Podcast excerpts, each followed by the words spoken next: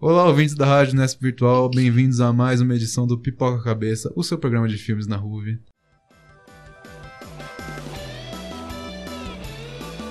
Pipoca Cabeça. Com manteiga é bem melhor. E hoje a gente vai falar do que é o maior filme do ano, com certeza, que estreou em abril. Podemos dizer que o ano terminou mais cedo porque acabou de estrear Vingadores Guerra Infinita. Hoje eu estou com minha- a minha querida amiga Yoga. Olá, tudo bom, gente? Conosco a gente tem aqui duas convidadas, a Ângela do Central Perk E aí, galera? e a nossa convidada de sempre, a menina que assiste todos os filmes, Luke. Olá, mais um prazer estar aqui com vocês. Luke, obrigado por estar fazendo esse programa com a gente, a gente aprecia muito sua opinião. Por que a gente aprecia? Porque a gente foi com você ver na pré-estreia, né? Fomos todos, incluindo Soraya, que não pode estar aqui. Mas a gente foi na pré-estreia, eu queria que vocês contassem como é que foi um pouco dessa pré-estreia pra vocês. Qual foi as suas experiências? Ah, então, foi minha segunda pré-estreia. A primeira que eu vi foi Thor Ragnarok. E, tipo, nem compara com o que foi assistir Vingadores Guerra Infinita. A galera vibrando nas cenas que os heróis apareciam, tendo as reações que eu tava tendo, só que, tipo, verbalizando essas reações. Foi muito mágico assistir com todo mundo. É sempre muito bom você poder assistir o filme pela primeira vez com todos os fãs, assim. Eu acho que passa uma energia muito diferente. Você sente parte de algo muito grande. Sim, ver todo mundo no mesmo clima, indo que nem acho já pro Brasil. todo mundo no estágio, só que ver estágio de cinema. Você ouviu aqui primeiro, Vingadores é tipo futebol de nerd. Já temos o nome do programa. Vingadores é futebol de nerd. Concordo muito, mas eu vou dizer que depois que a gente foi ver, a gente foi ver da noite da quarta pra quinta, eu fui com meu pai ver na sexta. De tarde, assim, normal. E daí, mesmo lá, as pessoas ainda vibravam. A cena que o Thor aparece em Wakanda, meu Deus, eu, eu acho que eu nunca vi um público coletivamente, assim, brado de felicidade da plateia. Foi muito insano, sabe? Eu vi numa sessão à tarde, em que não era pra ter nada e as pessoas simplesmente vibrando porque aquele herói que elas conheciam de outros filmes tinha aparecido no meio dos outros. Eu acho que esse não é um mérito só da pré-estreia, mas é um mérito desse filme. Sim. É, porque a pré-estreia em todos os lugares foi a primeira vez que todo mundo viu. Não- Até os críticos, né? O pessoal da imprensa que assistiu antes, é, eles não divulgaram o filme inteiro. Então, pela primeira vez em todo mundo foi aquele momento que todo mundo viu. Teve toda aquela brincadeirinha do Robert Downey Jr. pedindo pra Marvel colocar a pré-estreia mais cedo. E daí a Marvel falou, ah, pode, mas só pros seus amigos. Daí o Robert Downey Jr., ah, mas o mundo todo é meu amigo. É, então no mundo todo é esse dia. Foi algo bem inteligente que eu acho que conseguiu tornar todo mundo ainda mais animado pro que era pra ser a estreia de Vingadores. Agora vamos falar um pouco do que o filme apresenta logo de cara, a apresentação do Thanos. O que vocês acharam disso e da luta com o Hulk? Eu acho que já começa num impacto, né? Porque você vai assistir um filme, você espera aquele começo que ele introduz as coisas de uma maneira de boa, tipo assim, olha, aqui a gente tem um vilão, aqui nós temos os heróis. E de repente, na primeira cena, você vê o vilão batendo muito no herói mais forte. Cinco minutos de filme você já fica impactado e fala, puta. Eu acho que um dos grandes méritos desse filme é ele ser a culminação de 10 anos. Porque é exatamente o que você falou, ele não apresenta as coisas. Porque ele não precisa apresentar. Ou você Exatamente. conhece esses heróis, ou você não conhece. E ele não se preocupa em você, tipo, conhecer eles. Ele assume que você sabe quem eles são. E até certo ponto, ele tá muito certo. Eu di- dificilmente acredito que alguém vai começar a assistir esse universo Marvel em Vingadores Guerra Infinita. Eu acredito que o público tem que se conscientizar pra você, ah, não vi os outros filmes, vou ver e depois vou ver esse. Pra você não tá perdendo nada, assim. Logo no início a gente já tem, tem as primeiras mortes, que pra mim foi algo muito chocante. Sim. Porque mesmo num filme tão assim final, que parece ser final, você não espera que, tipo, dois personagens morram nos primeiros 10 minutos. E é o que acontece. É, como a Yoga disse, começa bem impactante, assim, porque além do vilão bater no, no herói mais forte de todos, que dos Vingadores, é, até então, também ele mata um dos personagens mais queridos, né, do, acho, do público que acompanha os filmes. Grande Heimdall. Exatamente, Randall. Grande Idris Elba, assim, um papel significativo demais na franquia toda. Mas, sim, a morte do Loki foi uma das piores mortes, acho que sem dúvidas. Acho que foi muito gráfico. Até pelo tipo de filme que eu esperava ver. Eu não esperava ver aquilo, sabe? Até porque eu acho que não foi uma morte heróica, né? O contexto foi, mas a morte em si não foi. Ele simplesmente foi estrangulado. Ele simplesmente pega ele pelo pescoço e pff, sufoca ele e pronto, morreu. E ele foi meio burro nessa cena. Porque o Loki, tipo, ele já teve contato com o Thanos anteriormente. E metade de Asgard já tava morta. E ele simplesmente achou que podia chegar no cara e atacar. É o que o Yoga falou. A morte em si é muito patética, mas o contexto dela é heróico. Tem uma parte que pegam eles, assim, de lado, que você vê eles se contorcendo, sabe? Pra dentro. Eu na cena eu fiquei sem ar, eu, eu não conseguia, assim, eu não conseguia processar o que eu tava vendo. Eu fiquei em negação quando eu vi a cena. Eu fiquei assim por boa parte do filme. Tipo, até acho que mais da metade do filme eu tava, não, cara, isso vai ter volta. Acabou o filme, eu fiquei tipo, não acredito. Mas é porque também o Thanos fala depois. Não há mais ressurreições dessa vez. E é, é como se ele estivesse falando pra você. É, Tipo, isso o Loki morreu de verdade agora, não é mais piada. É como se ele estivesse falando pra você. Isso foi real. você não está sonhando. É, porque o Loki tem um histórico também, né, de morrer nos filmes do- da Marvel. Um histórico, assim, não muito bom. Porque toda vez que parece que ele morre e ele volta, é uma merda. Sinceramente. E agora o Thanos confirma, não, ele morreu. é isso mesmo que vocês acharam. Nossa, só faltava rolar o crack do pescoço, assim. Sim. Mas acho que lembrar muito o Man of Steel, daí eles preferiram não fazer nada. Ah, tem, tem um contexto diferente, porque é meio que o herói que mata. Essa foi a primeira vez que a gente falou disso nesse programa. Nosso recorde anterior era zero vezes. Antes disso, o Heimdall consegue fazer uma última ponte e mandar o Hulk pra Terra. Eu queria saber de vocês. Vocês acham que o o Heimdall mirou no santuário do Doctor Strange? Uma boa questão. Não Eu havia tinha- pensado é, sobre isso. Eu também não tinha parado pra pensar, não. Porque assim, é muita coincidência o Hulk cair bem no telhado do Doutor Estranho, que provavelmente é protegido também por magia. Eu acho que provavelmente o Heimdall sabia que ele precisava de um jeito de unir todos os heróis. E o, o caminho era você mandar o Hulk direto pro Doutor Estranho, que o Doutor Estranho falaria com o Stark e daí, tipo, se ligaria tudo. É que o Doutor Estranho tem a joia e o Rendal viu, né, que o Thanos estava em busca do Tesseract, que tem Sim. a joia também. Talvez ele tenha feito essa ligação. É porque o Heimdall vê tudo, né? Então mesmo naqueles instantes, ele podia ver todo o universo. Ele podia mandar o Hulk pra qualquer lugar. E o Hulk, ele é um personagem super forte. Apesar dele ter apanhado do Thanos, ele continua sendo um personagem muito forte. E se o Heimdall viu que o Thanos estava atrás das joias, tipo, Thanos estava atrás das joias, o Heimdall mandou o Hulk pra Terra, provavelmente foi pra tentar proteger essa última joia. E esse ato dá início ao primeiro choque de personalidades que a gente tava tão animado pra ver nesse filme que une todos os heróis, que foi Homem de Ferro Doutor Estranho. Nossa, foi muito divertido ver eles, tipo, um com o outro. Quem tem mais ego? Né? Eu achei O que foi Peter Quill. sensacional. Mas é que isso só Homem de Ferro e Peter Quill. E Doutor Estranho juntos. Você sacou a piada, né? É igual o pai do Peter Quill. Isso aqui agora. Gente, É, não mais, né? ok. Foi muito divertido ver eles dois, assim, um com o outro, um se achando melhor que o outro. Principalmente na, nas partes que eles estão no espaço, que daí o Doutor Estranho tá capturado, e daí eles salvam ele, e daí, tipo, cara, você quase me jogou pra fora da nave. E daí o Homem de Ferro fica puto. Eu não sei, eu senti muito prazer em ver esses dois personagens interagindo um com o outro, assim. Nem nessas cenas que eles estavam mais brigando um com o outro, mas simplesmente ver eles juntos no mesmo lugar. Nessa cena aí foi muito bom, porque o cara, tipo, ele fala que ele não- eles não são amigos. Salvar o Doutor Estranho foi apenas uma cortesia profissional. E daí ele usa a capa no início, ele, quando eles estão no santuário. O Tony Stark tá mexendo no negócio dele, usa a capa pra dar um tapinha na mão dele. que aquela capa é demais, assim. É, Yoga, você quer comentar alguma coisa do Stark e do Doutor Estranho? Não sei. Eu, particularmente, acho que o pessoal que sabe, eu não gosto muito do Tony Stark. Eu acho ele arrogante demais, ele me irrita muito. Mas eu achei que teve um senso cômico muito bom esse encontro dos dois. Justamente porque é, foi uma briga de ego, né? Difícil você dizer qual tem o ego maior ali. E eu acho que foi isso mesmo. E desse encontro a gente já tem a primeira batalha do filme, que de novo esse filme parece que começa no clímax. Sim. Que a gente conhece os primeiros dois membros da Ordem Negra, que assim já tinham sido apresentados na introdução do Thanos mesmo. Mas a gente vê eles aqui, é o Fausto de Ébano, que é o Lula O Molusco. Lula Molusco. e o Estrela Negra, que é o Hulk genérico. O que, que vocês acharam deles? Porque, assim, a Ordem Negra ela não teve um espaço muito grande no filme. Acho que nenhum dos dois grupos deles tiveram.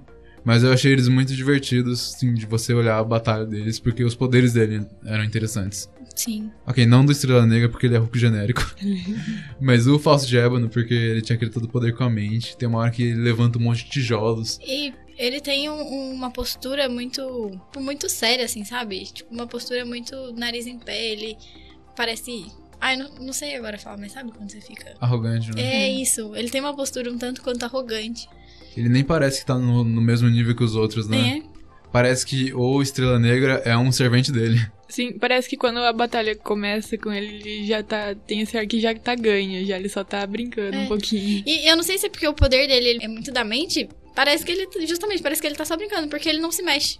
Ele simplesmente faz assim, com a mão, e aí sobra um monte de tijolo. Aí ele faz um outro movimento com a mão e vira um monte de negócio. Aí ele faz outro movimento com a mão e ataca todo mundo. Ele não precisa se mexer, ele não precisa sair do lugar. Tem uma hora que o Tony Stark ele joga um carro pra cima dele. E daí ele levanta o dedo e o carro é cortado no meio. E daí eu fiquei em dúvida, tipo, o que, que ele pode cortar com isso?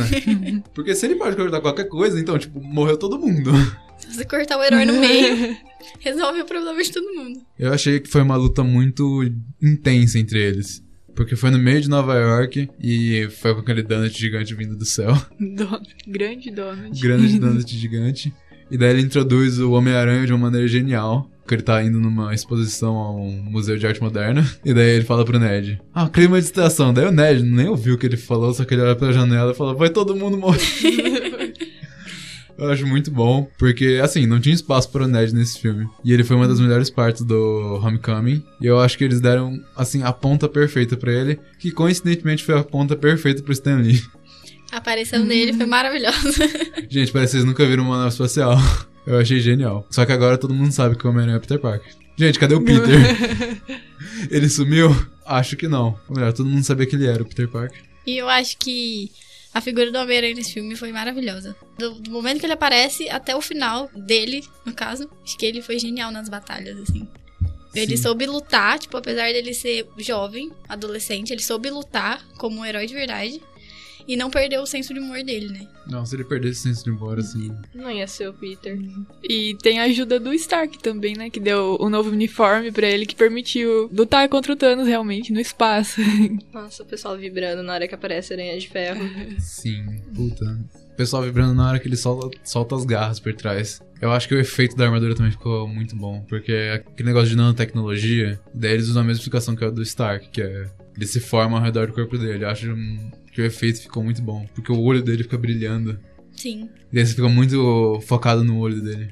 Também teve a nova armadura do Stark, que é a Bleeding Edge. Que eu gostei muito do design dela. Eu achei que eu não fosse gostar, porque ela é quase completamente feita em CG, os movimentos e tal. Mas eu gostei muito. Tipo, desde o design dela, que é muito moderno, até o jeito que ela se movimenta ao redor do corpo dele. Porque tem uma hora que ele tá lutando. Ele vai fazer um canhão, né? Daí toda. contra o Thanos, daí toda a parte esquerda, eu acho, que ele tava lutando, vai pra estender o braço dele, né? Pra aumentar a potência do canhão. É. Na parte. É porque o Thanos tinha arrancado uma parte da armadura e ele redirecionou outra parte pra criar um canhão maior. Sim. Eu achei que ficou muito bom essa integração da nanotecnologia no filme. Mas, tipo, pra coisas pequenas, tipo, quando ele tá voando até a nave, daí ele cria meio que um imã pra cortar um buraco pra ele entrar. Eu achei que ficou muito legal essa integração. Tem uma hora que ele dá um chute no Thanos, e daí a perna dele fica presa. Pra, daí ele dá outro chute. Eu achei que foi muito legal essa fisicalidade da armadura dele. Não é mais só, tipo, piu, piu. Aí no Extremes eu acho que a armadura dele era. Ou era nanotecnologia ou ela saía dele. Eu achei legal ver isso no filme. Porque era algo que eu tava esperando desde o Homem de Ferro 3. Sim. Eu não desgosto tanto do Homem de Ferro 3. Eu acho que o vilão, o vilão dele é uma merda, mas como filme eu acho ok. Eu fiquei muito decepcionada porque eu tinha altas expectativas. Mas é realmente isso, é muito legal você ver a armadura sair de dentro dele. Até porque a, a cena que ele tá com a Pepper, e daí ela fala: Se você fosse sério quando fazer uma família, você não daria por aí com isso. E daí, tipo, eu vi, eu fiquei meio assim, ok, com um reator no corpo, sabe? Eu fiquei meio sem entender. Só que daí, quando ele se prepara, daí, tipo, ele puxa o cordão do moletom pra ficar justo, daí ele toca, e daí forma a armadura ao redor do corpo dele, eu achei muito da hora. Nossa, não, muito legal. E nessa, nessa batalha a gente ainda vê outra coisa, que é o Hulk envergonhado. Na cena do, do Homem de Ferro com a Pepper, eles conversando sobre ter filho, eu já comecei a pensar, ih, o Homem de Ferro não passa desse filme. Ô, Angela, leve engano. Pô, todo mundo tava pensando nisso. Qual Se é? fosse só ele. Não, Se fosse sim, só não. ele. a Marvel preparou a gente pras mortes erradas. Sim. Sim. Foi. Foi muito isso que aconteceu, porque a gente tava muito esperando que tanto Homem de Ferro quanto Capitão Capitão. América não passassem desse filme. Plot twist. Dos primeiros, né, que saíram. A gente tava esperando, mas. Plot twist. Vamos falar no final mais tarde. né? Por enquanto, vamos falar Hulk. do Hulk envergonhado. O que, que foi aquilo, gente? Ah, também depois da surra que ele levou, até eu, né? Não aparecia mais lá. É porque o Hulk, ele, ele nunca tinha se esforçado pra vencer uma luta na vida, acho. Ele era tipo a carta na manga, né? Sempre. Tanto que o Thor fala, we have a Hulk. É o Loki que fala isso. É? Eu falei o quê? Thor. Thor. Thor. Eita, desculpa.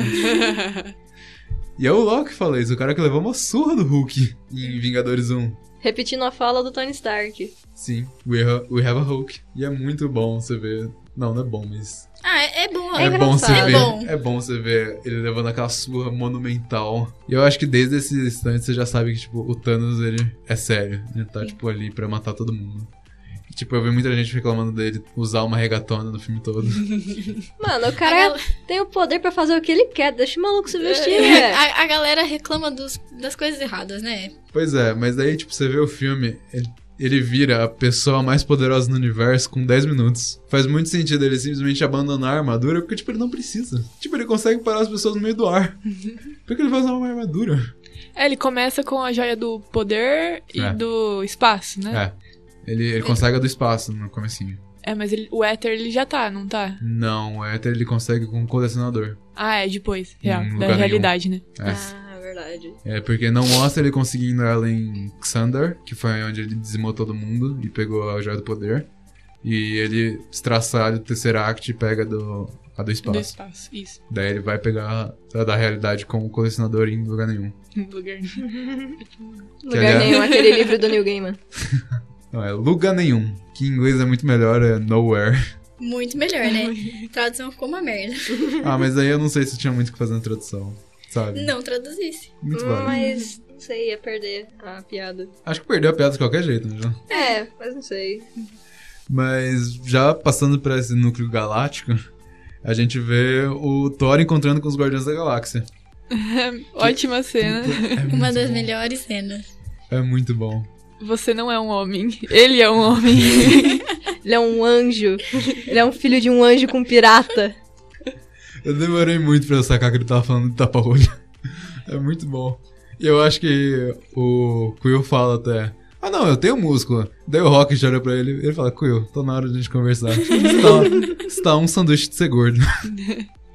Daí ele olha pra barriguinha e fala, ok. E ele olha pra todo mundo em busca de ajuda, tipo assim, por favor, falem que não é verdade. Até a Gamora fica do, do... Parece que os Do músculos dele Thor. são feitos de metal tal. Imagina que você tá de boa no seu carro e de repente aparece um Thor no seu para-brisa. Quem não ia ter aquela reação? É, o filme, é, foi um replay do filme 1, né? Do Thor, na real. Nossa, pior, né? Nossa, faz muito tempo que eu não vejo Thor 1. Quero continuar assim, mas curti a piada. E daí a gente tem a divisão dos Guardiões. Saudades Natalie Portman, inclusive. Poderia aparecer aí, ó. Saudades quando ela faz alguma coisa. Dos filmes do Thor, tipo, ela ela não faz nada. É, Não é culpa dela. Não, não, não. Nem culpa dela, mas tipo. né? Eu prefiro muito mais a da Valkyrie. Eu É, fiquei com podia- muita saudade é, dela. Sim, Saudades poderia ter Valkyria. aparecido também. Mas ela apareceu, ela era a cabra. Ah, caso vocês não saibam, existe uma conta no Twitter chamada Tessa As Goats que posta imagens da Tessa Thompson com uma cabra. E é a melhor conta do Twitter que existe. Se você não segue, por favor, siga. E a Tessa Thompson fez uma piada que ela tava no filme. Ela era a cabra que o Thor salvava. Enfim, aparecia uma cabra em algum lugar, daí falaram, essa cabra que é é a Tessa Thompson. Mas eu achei genial. Daí a gente tem a divisão do núcleo dos Guardiões, né? Porque o Rocket e o Groot, adolescente, vão com o Thor pra Nidavellir. E os outros Guardiões vão pra lugar nenhum pra tentar impedir o Thanos de conseguir a Joia da Realidade. Tá com o colecionador. Que, aliás, é o que faz o- os últimos Jedi. E aí temos a aparição de dois segundos do Benício Del Toro, que eu acho que foi a menor do filme, pela contagem. E pelo ator, né? o nome do ator. É, foi tipo 30 segundos. E a gente já vê o poder da Joia da Realidade, que faz a Gamora achar que mata o Thanos. E aquela cena é completamente foda. É, foi uma cena muito impactante. E a, a gente já tem o início da que vai ser esse- explorar essa relação da Gamora com o Thanos, que é o pai adotivo dela, que massacrou metade do planeta dela. A gente também tem- vai ter um, um flashback entre eles, contando como isso aconteceu. Nossa, eu achei super pesado aquele flashback num, num filme assim. Da Marvel. Em Thor Ragnarok teve toda aquela. As guardiãs tiveram que sair do planeta que tava sendo destruído também. Foi muito pesado, mas ver assim uma cena de genocídio num filme de super-herói foi, foi bem impactante. Acho que é uma cena que funciona muito porque o Thanos explica pra Gamora, ah, você precisa de equilíbrio. Ele pede pra ela tentar equilibrar a faca no dedo.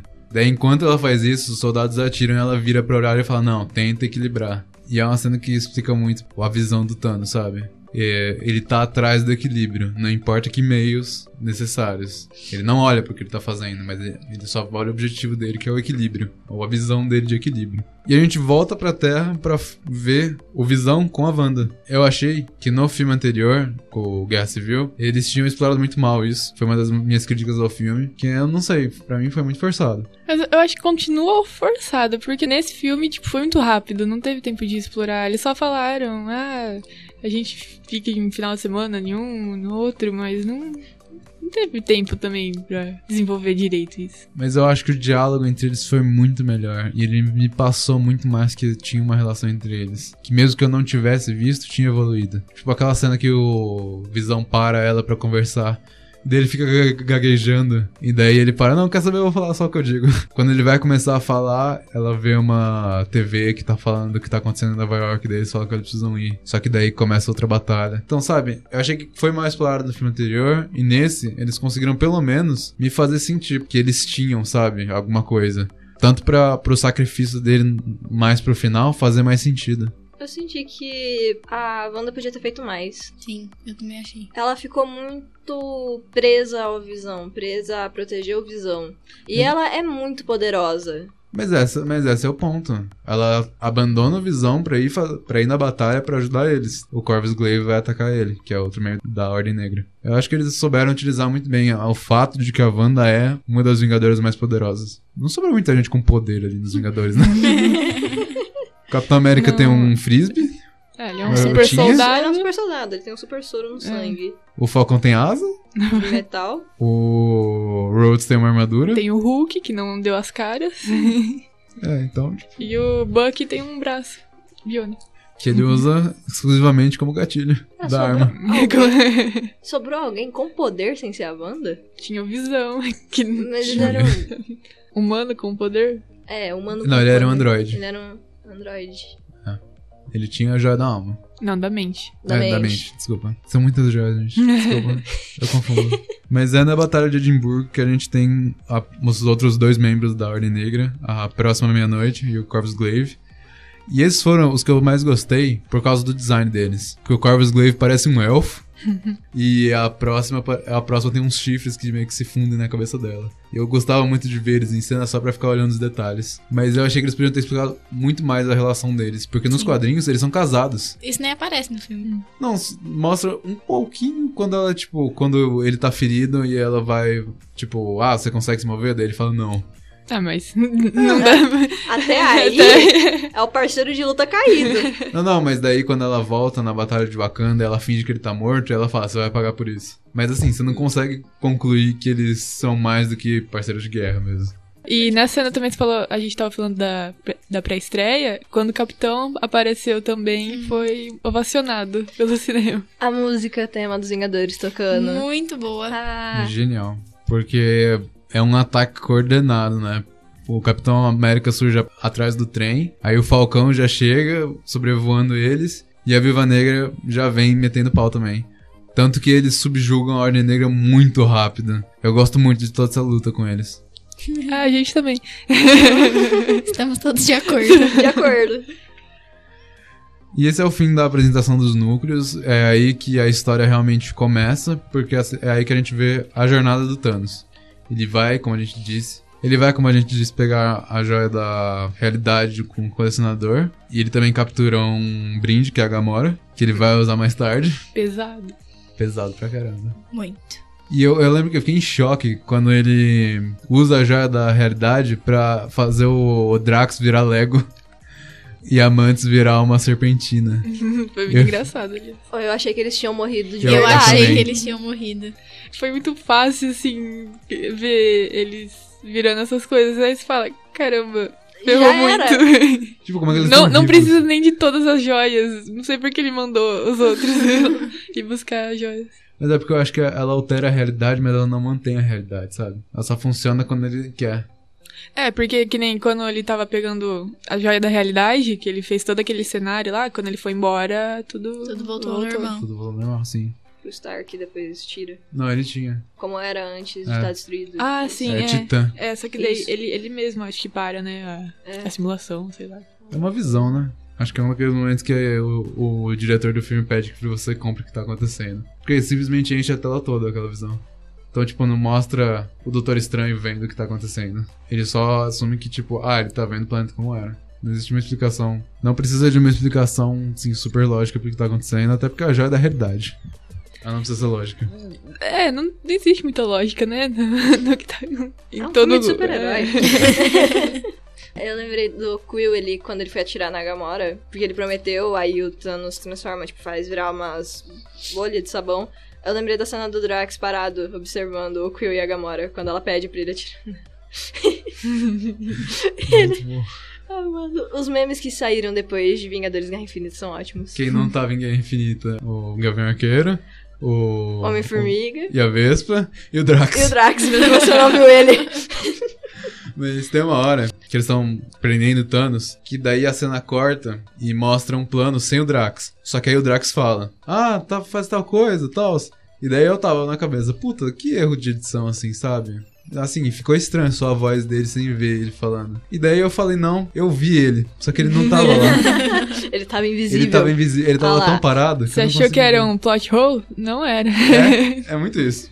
Mano, o núcleo dos Guardiões é muito bom, porque tira toda a atenção que tem no- do Capitão América, que é bem mais sério. Não, sim, mas eu acho que tem uma progressão do filme, tipo, da comédia, sabe?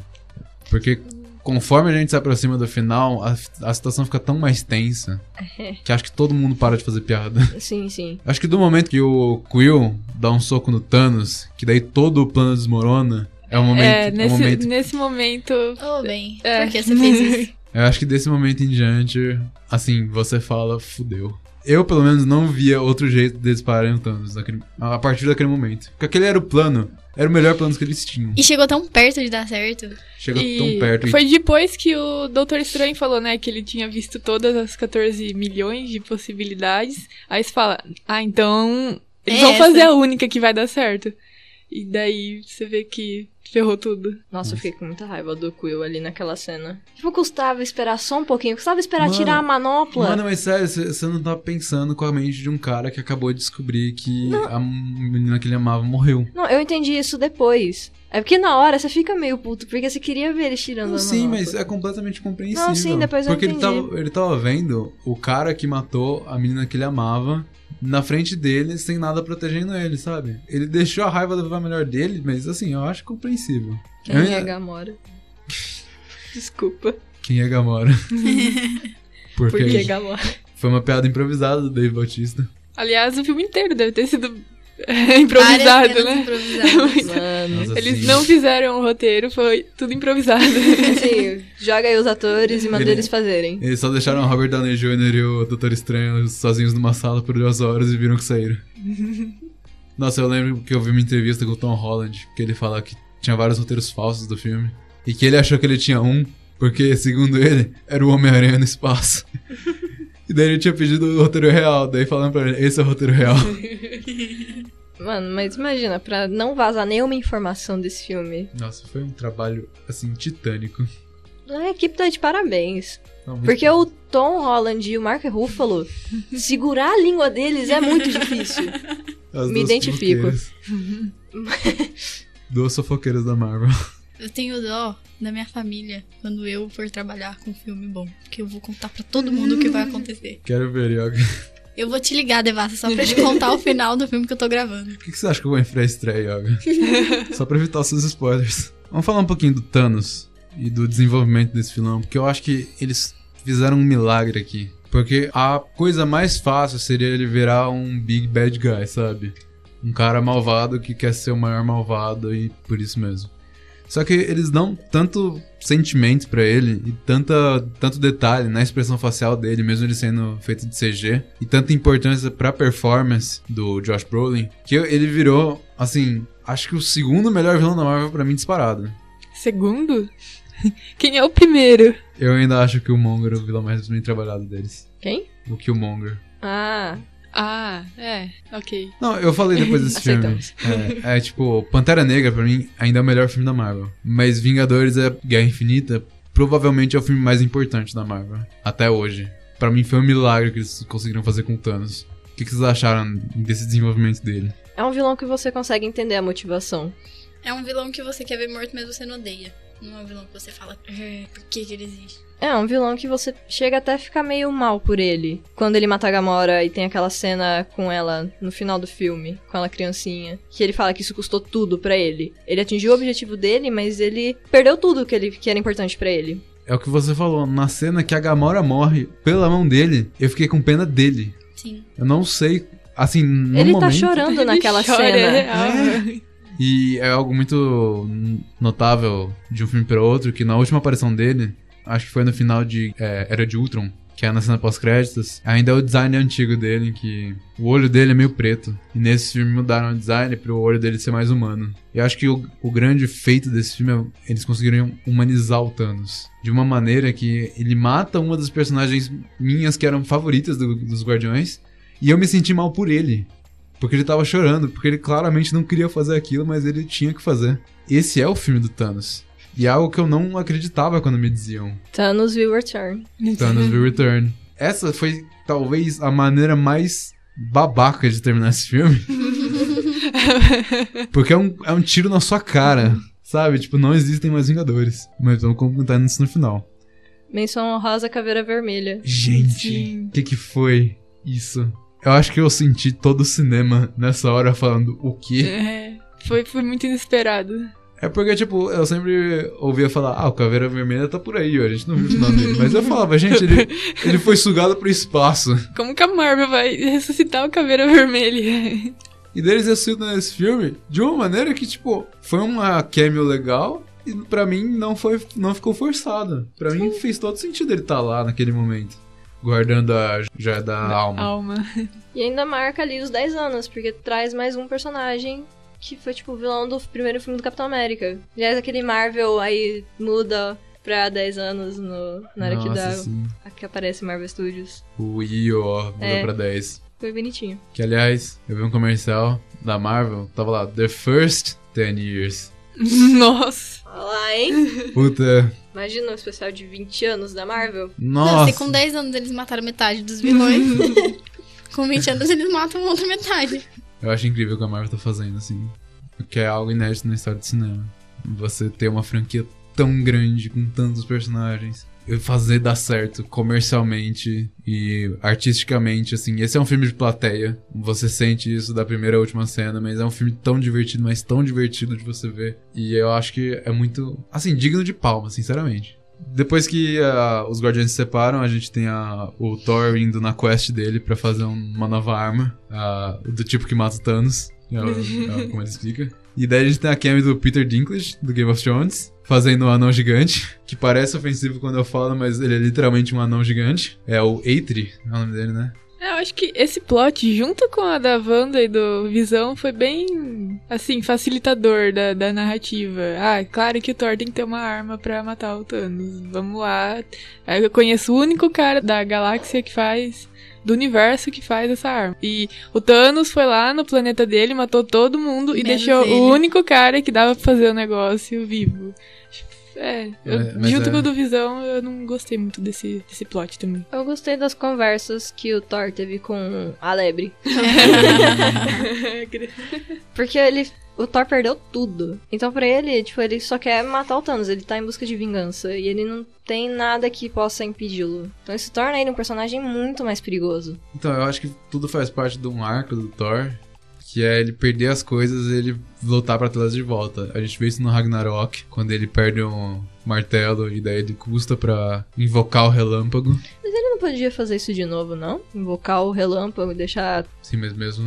Mano, com o relâmpago ele não conseguia nem matar ela. justo.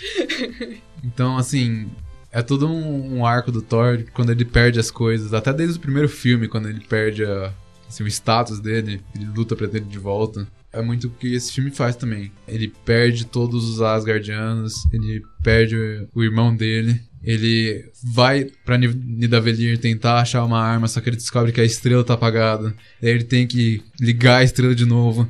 Daí o bagulho que segurava aberto o olho quebra, ele tem que segurar e aguentar a força de uma estrela de newtons. É todo esse esforço é, gigante que ele faz. Pra daí no final a gente ter aquela entrada triunfal dele em Wakanda, que é tipo a culminação de todo esse esforço. Que ele vira basicamente um deus equivalente ao Thanos, sabe? Que ele consegue até enfiar o martelo, o Stormbreaker, quebra a tormenta, e ele consegue quase matar o Thanos, sabe? Eu gostei vendo assim, porque na hora que eu vi, eu me senti igual você, Luke. Porque quando eu cortava entre os plots e ia pro plot dele, eu ficava muito tipo, caralho, o que que tá acontecendo? Eu tinha que levar uns minutos pra me tocar. Ah, ele tá indo atrás da arma, atrás disso, atrás daquilo, ok. Sabe? Mas essa é a minha única crítica, assim, quanto ao plot dele em si. O martelo dele. Não, o martelo novo tem a, um Machado. pedaço. É, o machado. Machado feito da. É um machado novo, tem a Braço mão do, do Groot. Groot. É. É muito boa essa o momento que o Groot para de jogar. Gente, o Groot adolescente. é, Reflete a minha raiva de adolescente. I am Groot. Olha essa língua, moleque. Eu acho demais essa relação que todos os guardiões têm com ele, como se ele fosse filho mesmo. A criança chata. Principalmente com o Rocket tem com ele. Que você Ai. vê eles no, no primeiro filme dos Guardiões como amigos. Aí no segundo ele vira basicamente um bebê. É, que no primeiro o papel era invertido, né? Era o Groot, mais ou menos, que cuidava, assim, do Rocket. Que era o mais, mais realista, assim, da, da dupla. Aí depois o Groot, né? morre. E aí o papel inverte, porque daí o Groot nasce de novo como um bebezinho, uma criança. É, daí fica muito legal. Aí o Baby Groot é tão fofinho. tão atentado. Essa é a Lily. Lily é a gata lá de casa. E daí, como sobrou todos os heróis, eles jogaram todos eles em Wakanda. que é o lugar mais popular da Terra desde que E é uma batalha épica, né? Nossa, é muito bom. Wakanda se abriu para o mundo e foi destruída no mesmo, mesmo ano, assim. Sensacional. Eu acho que isso é uma indireta, mas tudo bem. É tipo aquele negócio, tipo, ah, Wakanda se abriu pro mundo e daí foi destruído. É tipo aquela mensagem bem Trump. Imperialismo norte-americano. Imperialismo africano. A batalha de Wakanda é tipo onde eles jogam todos os outros heróis e é muito legal você ver, tipo, todo mundo se preparando pra luta. Apesar de não ter aquele shot do trailer que era o Hulk, o Capitão América e todo Ai, mundo correndo em direção à batalha. aquilo. Mancada não, porque tipo, é muito legal você saber que Deram- eles... Fizeram um bait aí pra, com o Hulk no meio de Pensa todo que mundo. eles fizeram uma cena inteira só pra colocar no trailer e dizer que tinha. Foi um bait. Foi um bait caro. Um muito foda. Só pra esconder o fato de que o Hulk não tava nativa. É. A Marvel é rica, ela pode. Não, a Disney é rica. É a Disney, é verdade.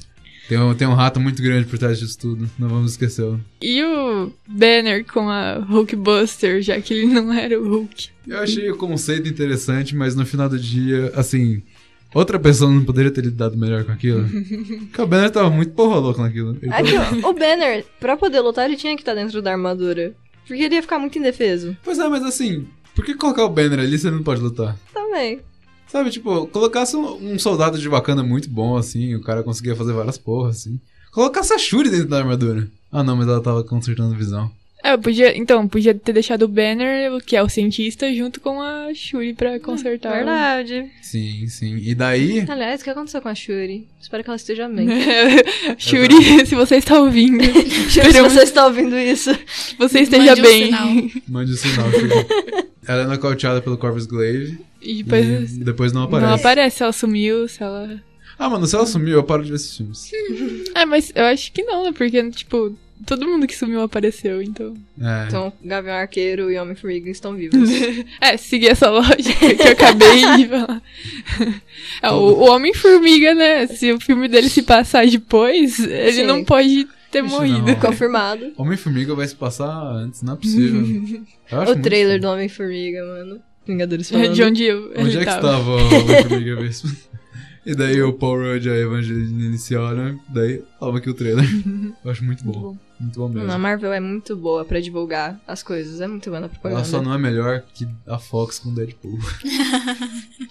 Deadpool é genial, né? São as Mano, melhores propagandas. O marketing de Deadpool 2 merece um prêmio. Só, só fazer um parênteses aqui. Vocês viram o carro da pamonha? Com o Deadpool.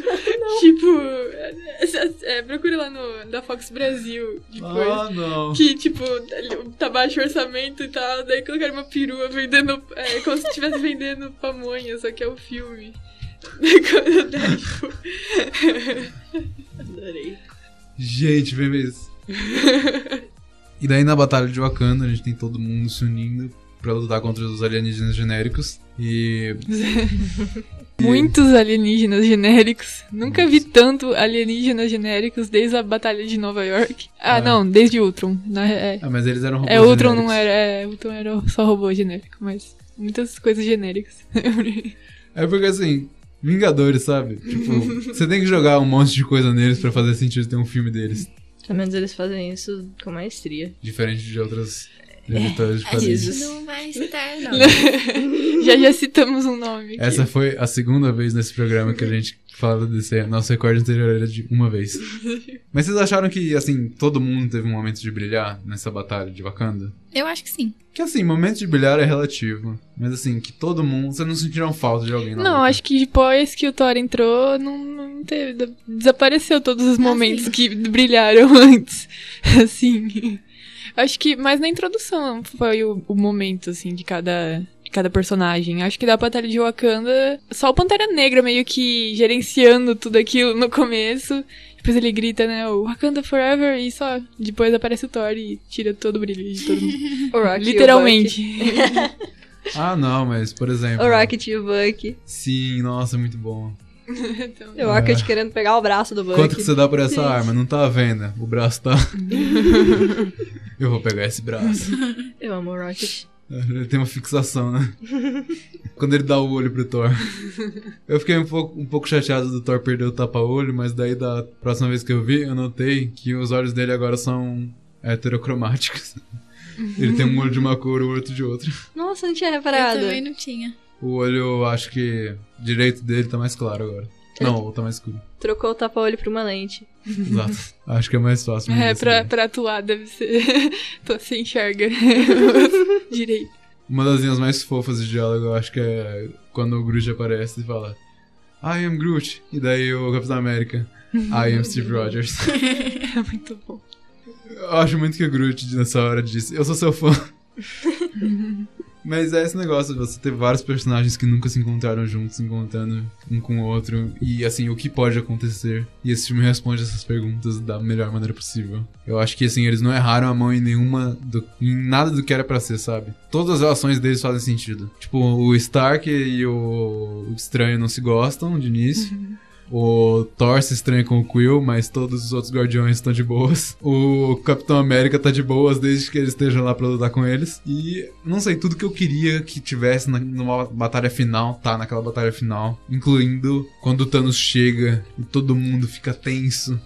E daí termina com o Capitão América segurando a manopla, gritando assim silenciosamente. Eu acho que foi um- uma das highlights do filme, assim. Esse momento da última defesa, sabe? É, e o Thanos chega com a joia do tempo, né? Vamos falar disso agora? Acho que a batalha em Titã foi muito. Não, ela começou tipo, eles tendo que saltar uma colina. E parecia que eles tinham saltado quando de repente a colina aumentou 10 metros, sabe? Era tudo uma ilusão. muito isso. Só, só eu que, tipo, senti um pouco de falta de comunicação. Mesmo que eles estavam no espaço, senti uma agonia, assim, de ninguém tá sabendo o que tá acontecendo Em num cada- lugar e o que tá cada acontecendo planeta. no outro. Mas acho que a explicação é que eles estavam no espaço, então. Não sim, mas dava uma agonia, assim, tipo, ah, ninguém dá pra avisar que o Thanos tá chegando. Ah, mas a joia do Visão deu um piripaque, né? Ela falou, uou! Tem Ah, mas- merda. Foi, foi um piripaque assim de última hora. É, não foi muito útil. É o poder de você prever o futuro com um segundo de diferença. que pena que não fizeram, fizeram uma série assim. Real, né? Um dia a gente. Alguém devia fazer, né? Alguém devia Um dia a fazer. gente pode fazer. E daí a gente tem o Doutor Estranho falando que ele viu 14 milhões de possibilidades da batalha entre eles e que eles só venciam uma. Aí você pensa, bom, o Doutor Estranho vai contar a única chance que eles têm de sobreviver, eles vão planejar tudo certinho, E vai dar tudo certo. vai dar tudo certo, Thanos vai morrer e a Terra vai ficar todo mundo feliz. Como um bom vilão Marvel, o Thanos vai morrer. Como um bom filme da Marvel, vai terminar tudo de boa. Seria uma pena se nada disso Se acontecesse. não desse certo. Mas daí a gente tem o. O Mano, sabe o que eu tô pensando agora? Em Agents of S.H.I.E.L.D. agora a gente tem o Graviton. tá muito ridículo aquele gráfico, vou ser sincero. Ah, tá, mas imagina se ele tivesse entrado os eu, eu, eu ouvi. Eu comecei a pensar nisso porque ele tava ao mesmo tempo. Eu ouvi uma manchete falando: será que o Graviton é mais forte que os Vingadores? Daí eu ouvi o final de Guerra Infinita e eu falei: não. Não, não, Não. ia fazer tanta diferença, mas ele ia esmagar uns aliens. Mas tinham tantos.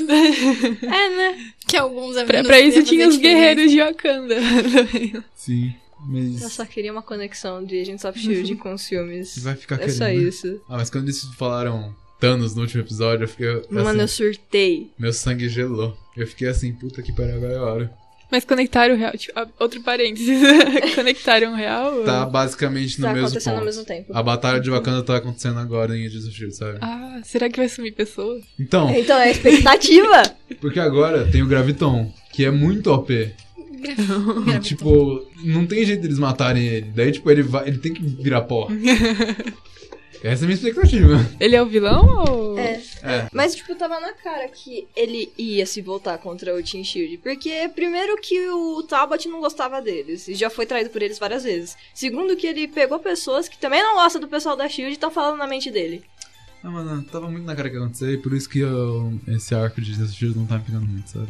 Mas eu só tô com uma puta expectativa pra ver pessoas sumindo. Eu também, mas acho que essa expectativa vai acabar matando a gente, sabe? É, a gente vai assistir o último episódio e falar, poxa. E a batalha em Titã leva ao Tony Stark sendo furado pelo Thanos. Nossa. Eu Pela- tava preparada pra essa morte. Eu tava querendo chorar já, porque eu falei, é agora que o Tony Stark roda. Gente do céu. E daí o Doutor Estranho puxa a última carta e fala: Você deixa de vivo que eu te dou o jogo do tempo. Esse acho que é o ponto central do filme que a gente vai discutir até chegar a Vingadores 4. Que é porque o Doutor Estranho fez isso. Eu acho que tinha, tinha alguma coisa a ver com uma das visões que ele teve. Pois é, porque ele fala nisso: se chegar entre você, o garoto ou a joia, eu vou defender a joia. Só pra depois ele chegar e fazer essa? Sim. Não, não foi um ato de. De repente eu gosto de você. Não, Tipo, agora eu tenho compaixão. não. E quando você parar pra pensar, todo o filme, o Thanos, ele acredita que é isso que os, que os heróis da Terra lutam a favor. Porque na primeira cena, ele ameaça o Thor e o Loki entrega a joia pra ele. Tá torturando, né? A irmã da Gamora. Como que é o nome dela? Nebula. Nebula. Nebula. Toda vez que o Thanos tava pegando uma Como é que joia. é? Eu vi uma referência do Doctor Who, mas é. A zero programas. Sem referência de Doctor Who. Até no a cabeça, pessoal. Todas as joias foi meio que na base da tortura do ente querido, né? Que o Thanos Pois é, então quando chega nesse momento do Doutor Estranho entregar a joia pra ele, e ele acredita que o Doutor Estranho quer realmente salvar a vida do Stark, o Doutor Estranho sabia desses momentos, e ele usou a situação contra o Thanos. Sim. Pra o Thanos não suspeitar de nada, que ele sabia de nada. Pra mim, na minha cabeça, isso faz mais sentido. E eu acho que ele precisava que o Thanos tivesse especificamente a joia do tempo. Pra que ele pudesse reverter a situação com a joia da mente. Que a Wanda destrói. Tanto que a gente tava no cinema, você até falou, Luke. Por que não mataram a visão logo? é muita maldade Expectativa. você matar o cara duas vezes. E eu acho que é, esse é o ponto.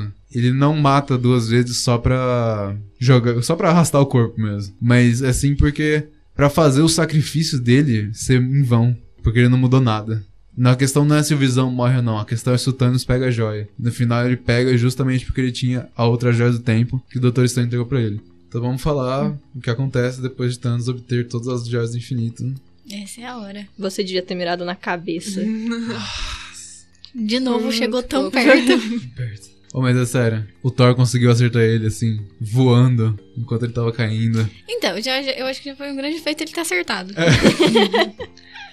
Alguém falou, não sei se foi os diretores mesmo, só foi, só foi uma teoria da conspiração no Twitter, que ele real queria acertar naquele lugar mesmo, porque ele queria falar pro Thanos que ele tava se vingando do Thanos por ter matado todo mundo que ele conhece. Eu acho que foi um comentário mais à parte brincadeira deles. Eu acho Sabe? também. Eles não queriam dizer que, tipo, ah, por causa do Thor todo mundo tá morto. Eles quiseram só falar, tipo, para de bater tanto no Quill, joga um pouco da culpa no Thor, que ele também fez uma merda. Mas, É, quem divide a culpa aí é Quill, Doutor Estranho, Thor, sim, todos os Vingadores merecem uma parte da culpa. Menos o Capitão. Não, o Capitão merece um. Capitão, Capitão Capitão América. América merece um beijo. Porra, Que homem. que homem, deveras. Mas enfim, Thanos tem todas as joias do infinito, e daí o Thor consegue acertar ele. Daí parece que, putas, talvez, só talvez, vai dar tudo certo. Quando daí o Thanos fala, devia ter mirado na cabeça aí. Tala os dedos. Gente, meu sangue gelou tanto nessa hora. Sabe o que é engraçado? É uma coisa que a gente quer e não quer ver acontecer. Sim. Exato. A partir do momento que ele começa a recolher as joias, aí ele conta o plano deles e fala: Meu, eu, eu quero ver isso acontecer. Mas você começa a pensar, mas eu não quero ver isso acontecer porque vai matar todo mundo. E fica nesse conflito. É aquilo, né? Você quer que mata todo mundo, porque seria um filme genial, mas você não quer que mate seus heróis. Esse é o filme que vai traumatizar milhares de crianças. Tipo assim, olha, você gosta desse herói? E ele virou pó. Ah, mas você gosta desse também? Ai, desculpa, mas ele também virou pó. Ai, esse aqui é seu preferido. Poxa, é uma pena, porque ele também morre. Nossa, eu achei genial a maneira que esse filme termina. Porque eu não sei, essa, eu nunca esperaria que um filme da Marvel terminasse desse jeito. Você transformar em pó metade dos seus heróis, metade do universo. A gente acha que eles vão estar protegidos pelo escudo de proteção do protagonista. Mas não, eles morrem. E nem só por causa disso, mas antes, sabe? Você tem o Heimdall, o Loki, a Gamora, o Visão. É tipo, já morreu bastante gente até aqui. Tipo, não precisa matar mais ninguém, né? E até quando ele dá o estalo, daí corta pra aquela cena em que ele tá no, no plano da alma, daí ele vê a Gamora criança. Você espera que, tipo, alguma coisa aconteça pra impedir o que tá É. prestes a acontecer. É, ele tem um, um lápis de moralidade e volta atrás. Você espera que qualquer coisa vai acontecer ali que vai impedir. Porque claramente eles não vão matar metade do universo, mas vai lá e fala. Ah, você conseguiu, tipo, o que custou? Tudo. E daí você fala, não, não pode ter acontecido. E daí volta. E daí o Thanos tá com aquela manopla, tipo, toda queimada. Parece que o braço dele tá meio fudido. Assim, parece que até a manopla não conseguiu aguentar a pressão do que ele tinha acabado de fazer. Naquele momento eu comecei a entrar em choque. Conforme ele vai, que ele, ele abre um portal e se joga pra trás, começa a meio que tocar uma tempestade ao fundo. Tipo, começa a ter uns sons de relâmpago assim de chuva. E daí você vê primeiro, acho que é o Buck. É, ele Boa. fala Steve, né? É, ele tá chamando o Capitão América Steve, Triste. e daí ele começa a desaparecer, e daí cai de joelhos, e daí desaparece. E daí começa o maior expurgo de heróis que eu já vi no cinema. Mano, a cena do Homem-Aranha. Descobri que foi um improviso. Nossa, Deixa muito mais forte. que garoto, assim. Que Cara, garoto. que garoto. Tom Holland, meu Deus. Sinceramente, a a do Homem-Aranha foi a mais triste. Acho que pelo jeito que ele se agarra ao Stark. E o, e o Stark se agarra a ele e, tipo, ele não sabe o que fazer. Ele tá desesperado. E, mano, o Stark tem muito carinho pelo Peter, porque eles têm aquela relação de, tipo, mestre-aprendiz. O Peter é quase como um filho pro Stark. E, tipo, ele morre nos braços do Stark. E ainda Nossa. meio que pedindo, tipo, por favor, não, não, não deixa eu me matar. Não só isso, mas, tipo, a última frase dele é, tipo, desculpa, sabe? Eu, eu, Desculpa, podia, seu Stark. eu podia ter feito melhor, sabe? Ah, Don't wanna go. dá um puta nó na minha garganta falar disso, porque...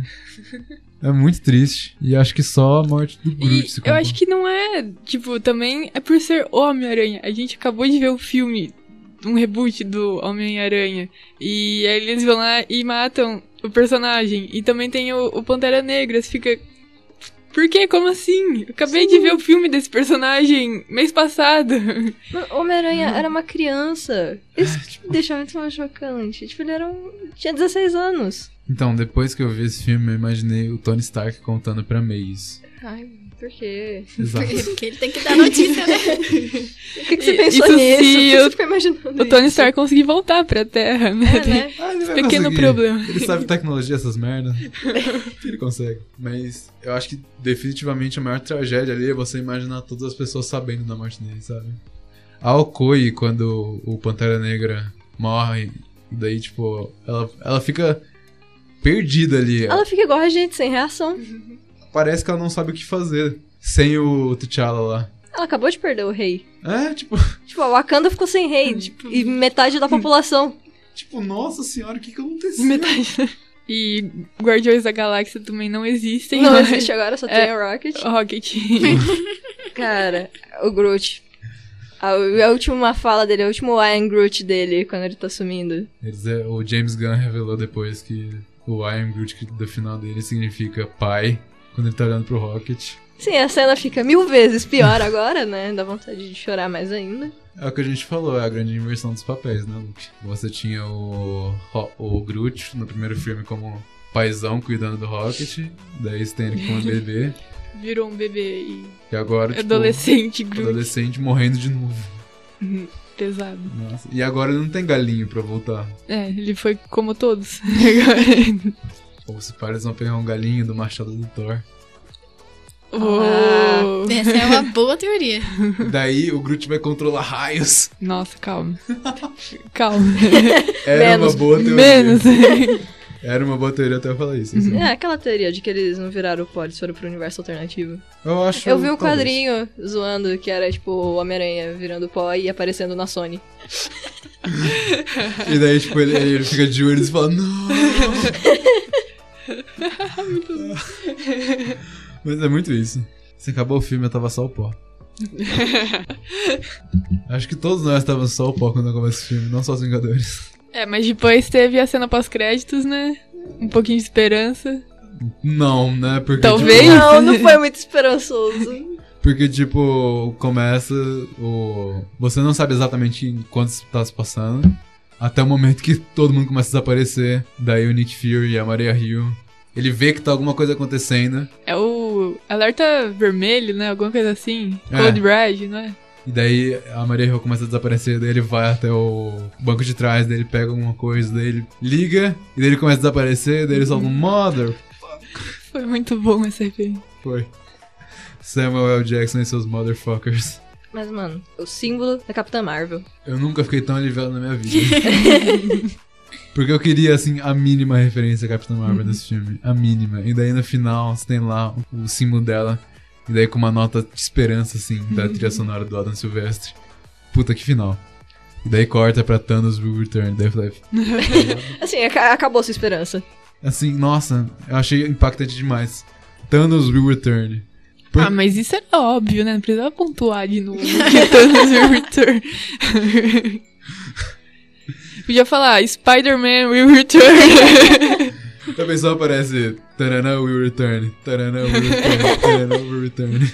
tipo, um novo crédito começa, né? E no final, will return. Todos os...